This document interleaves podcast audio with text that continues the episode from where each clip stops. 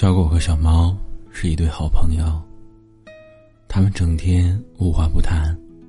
小狗每天都去抓骨头给小猫吃，但是小猫总说它不解风情。傻子，猫是不吃骨头的。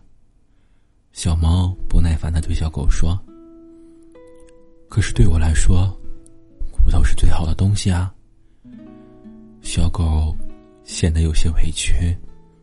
打拢着耳朵，很可怜的样子。那你爱吃什么？小狗又疑惑的问道。当然是小鱼干呀，这世界上没有比小鱼干更美味的东西了。小猫撅起嘴巴说道。从此，小狗都去抓小鱼，晒成小鱼干。小猫也开心的吃着小狗每天用心准备的小鱼干。直到有一天，小狗又交了一个小狗朋友，每天给小猫准备的小鱼干越来越少，直到最后不许送小鱼干。这天，小猫又去找小狗，发现它和新的朋友一起啃着骨头。小猫有些生气，又有些难过，便跑到小狗面前，瞪着他质问他。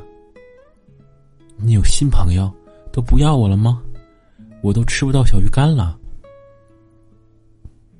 小狗有些沮丧的说道：“我把我觉得最好的东西给你，你却觉得一文不值。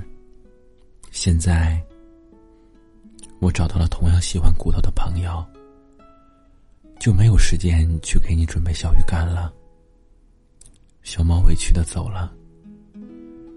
回到家时，哭了起来。哭着哭着，又听见有人喊他。抬起头，看见小狗收着一个大箱子，在门口等着他。小狗把大箱子打开，倒出来一座小山那么高的小鱼干。小猫看得两眼放光，但又碍于面子。就对小狗傲娇的说道：“你不是不要我了吗？哪来的这么多小鱼干？”